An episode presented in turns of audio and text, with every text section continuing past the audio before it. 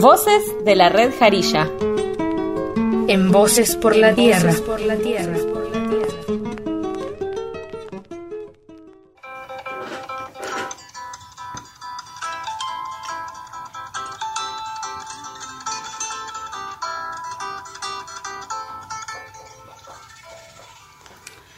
La red Jarilla de Plantas Saludables de la Patagonia está formada por personas que promovemos el conocimiento de las plantas y su uso respetuoso y responsable sin fines de lucro.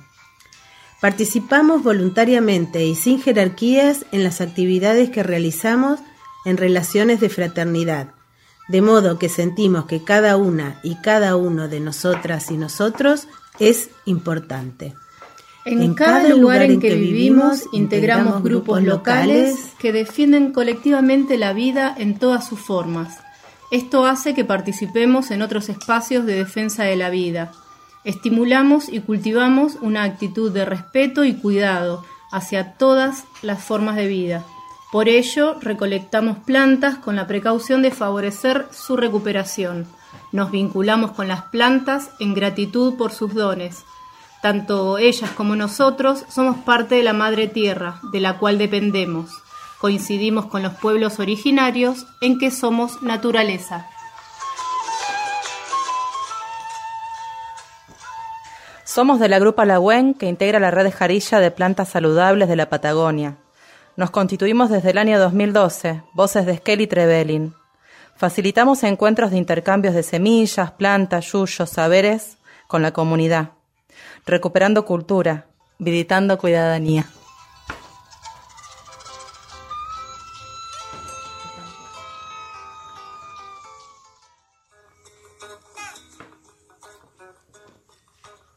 Hola Juli, ¿podrás contarnos un poco cómo fortalecer el sistema inmunológico? Hola Nina, claro, ¿cómo estás? ¿Todo bien? Todo bien. Eh, bueno, cosas así como importantes para tener en cuenta. Eh, importante el abrigo que, nos estemos dando, que sea ropa cómoda, bastante, que no sea tan sintética, sino más bien de algodón, lana.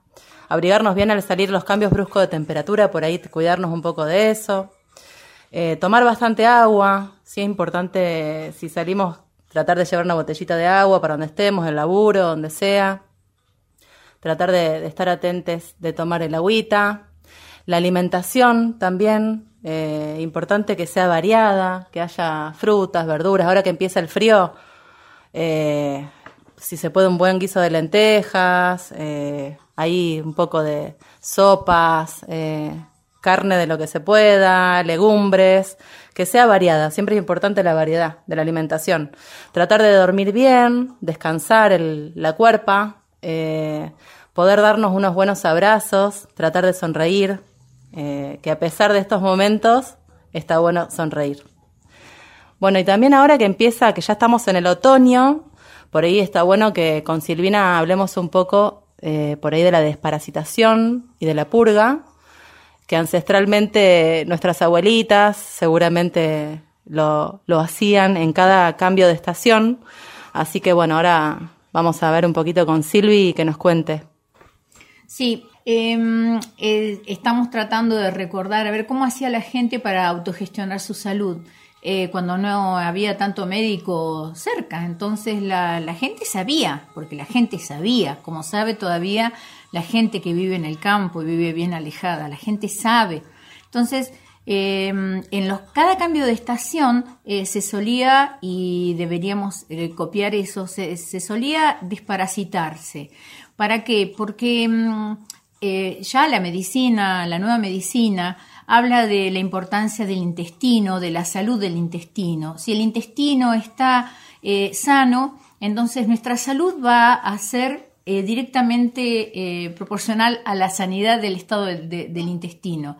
Es así que cuando hemos pasado un verano donde hemos comido por ahí muchísimas cosas, este, y además este, estamos como con una congestión continua, está bueno hacer una desparasitación y una purga, porque el sistema que se hacía antes era hacer la desparasitación, o sea que sería, sería eliminar los parásitos que tenemos en el intestino este, y eh, purgar porque hay que, liberar el intestino de esos parásitos ya, muertos.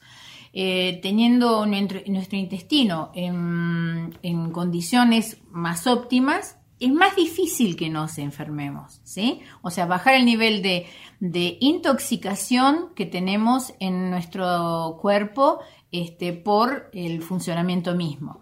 Así que bueno, la propuesta por ahí es, ver, hay muchas maneras de... Antes se usaba mucho el aceite de ricino, ¿sabe, Juli? Ajá, ¿qué este, es el aceite de ricino? Y el aceite de ricino lo usaban, te daban eh, una cucharada. Yo sé porque las viejas más viejas que yo decían que te daban en, la, en las noches te daban la, el aceite de ricino y una taza de leche. Eh, porque era tan áspero ese aceite de ricino. ¿Te daba risa? ah, por de ricino, muy bien, ese es. Eh, entonces la idea era darte el aceite de ricino, una cucharada y después una taza de leche para que entonces fueras a la cama como más, eh, más contento. Y eso lo hacían durante varias noches. Y mm, además, lo que hace el aceite de ricino, además de desparasitar, genera eh, como un, movimiento peristáltico este, que ayuda a que el intestino vaya evacuando y se vaya limpiando. Eh, otra manera que se usaba también eh, es la utilización del, ajo. El ajo es muy desparasitante, entonces este, en, ayunas ingerir un ajo que lo podemos picar y mezclarlo con una, con una miel, una cucharada de miel o, o en agüita nomás, picarlo y tomarlo en o sea, Un dientecito de ajo en ayunas. Durante siete días. Yo lo que hago es cortarlo bien chiquitito y agarro una cuchara y me, y me la mando y después un trago de agua. y así como que pasa bien, eh, lo podés tragar bien. Sí, puede, puede ser así o adentro de un pedacito de pan también. Cada uno va a buscar la, la manera. El tema es que estemos siete días eh, consumiendo el ajo. Si no nos gusta el ajo, lo podemos suplir con, por ejemplo, la tintura de, mm, de propóleo. La tintura de propóleo también es muy desparasitante. ¿sí? Eh, seguramente hay muchos oyentes en este momento que deben estar pensando otras formas. Bueno, nos encantaría que de alguna manera nos hagan saber qué otras formas pueden desparasitarse. Luego de esa semanita de desparasitarse hay que purgarse. Entonces nos podemos purgar o con jugos de ciruela o con jugos de un caldito de, acelga o este, usando sal inglesa o las sales de Epsom. Dejamos descansar una semana. ¿Para qué? Para que si quedaron huevitos de esos eh, parásitos dentro del intestino, este, puedan eclosionar nuevamente y en la tercera semana volvemos a hacer una semana de ajo o de propóleo o de aceite de ricino, ¿sí? Y, este, y volvemos a purgar. De esa manera lo que vamos a lograr es que el intestino esté liberado de todos esos parásitos, no tenga tan, al, purgarlo no tenga tantas toxinas que nuestro aparato circulatorio vuelve a llevar a todo nuestro organismo y se produce una autointoxicación. Eso es, limpiar el intestino para tener una mejor salud. Genial, Silvi, la verdad que quedó muy claro y mucha información, así que gracias. Y ahora, bueno, aprovechando de hablar del ajo, que estamos justo en momento de, sembrar ajo, eh, podemos hablar un poco de las propiedades. A ver, Nina, ¿nos decís un poquito las propiedades del ajo? Bueno, cómo no.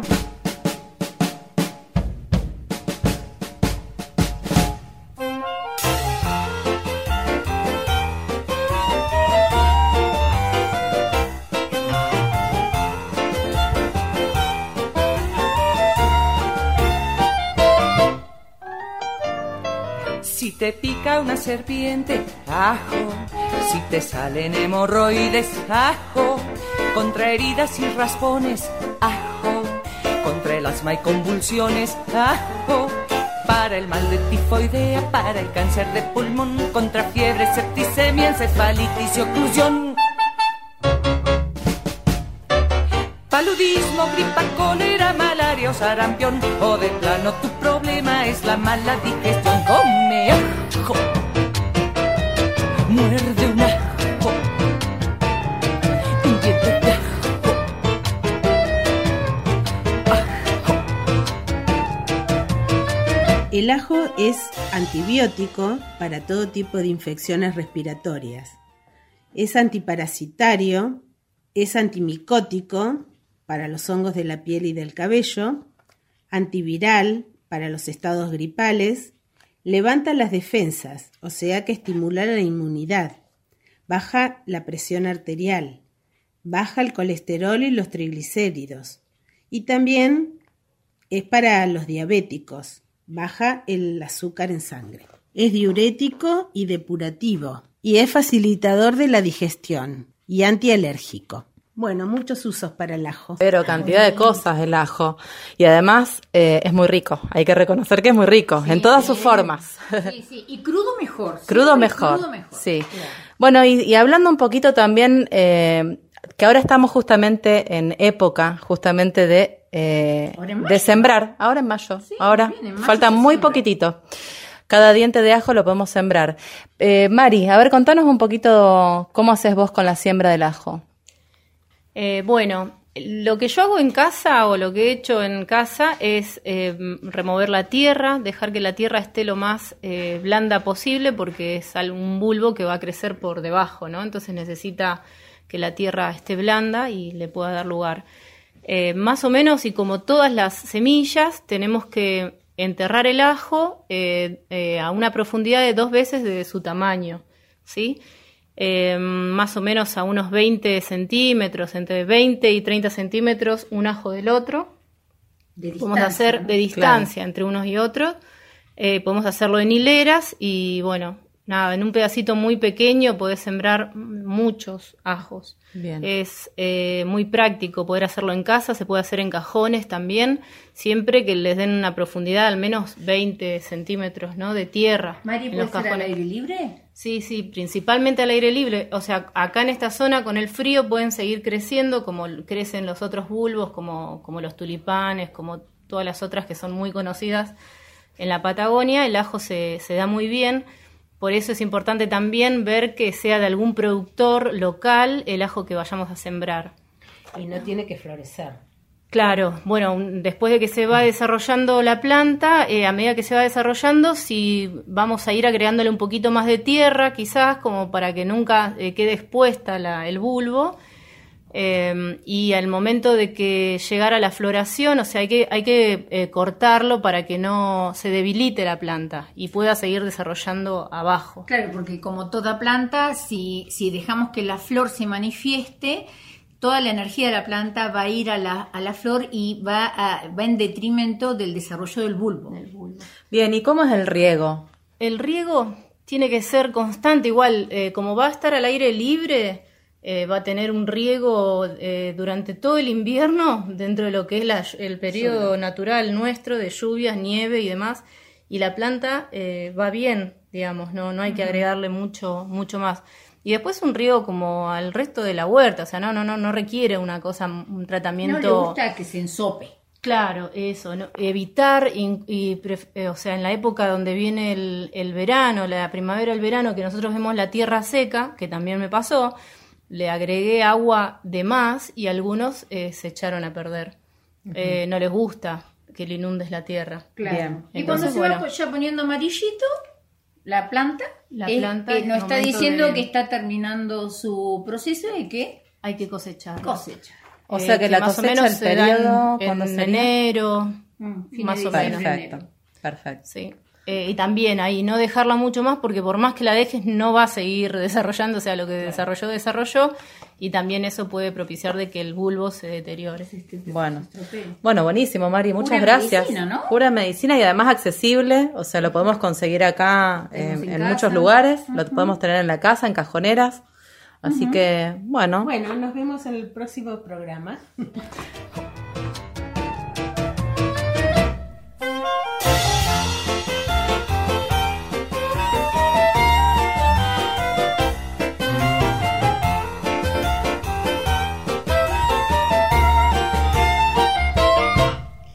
Todos nuestros saberes vienen de nuestros ancestros. El saber popular es de todes y de nadie, y crece cuando se comparten el respeto y el cuidado de la vida. Si la úlcera te duele, ajo, tienes bichos en la panza, ajo, contra flemas y catarros, ajo, contra artritis y lumbago, ajo También matan los pulgones y a las moscas más comunes, el gusano de la col y al mortal barrenador. Es muy bueno en el control de azúcar y colesterol, es decir, que te protege de un ataque al corazón. Las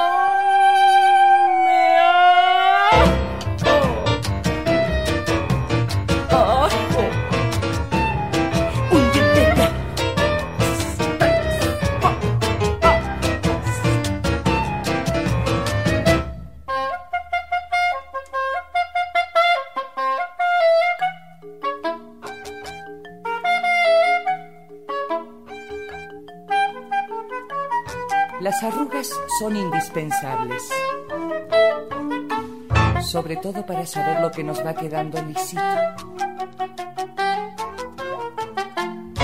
Si te lleva al oscurito, ajo. Si te baja los calzones, ajo. Si no trajo los condones, ajo. Si te insiste más abajo, ajo. Si el amor que te ha jurado es de antemano un gran amor, es lección de anatomía, ironía o decepción. Apoteótico despliegue de caricias y de olor, por favor te lo suplico, asegúrate el condón. ¡Uy!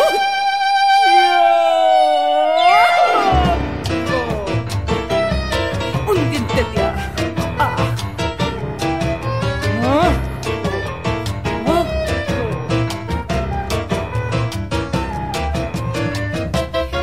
Si te echaron el mal de ojo, ajo. Si te chupan los vampiros, ajo. Si te pescan en el ajo, ojo.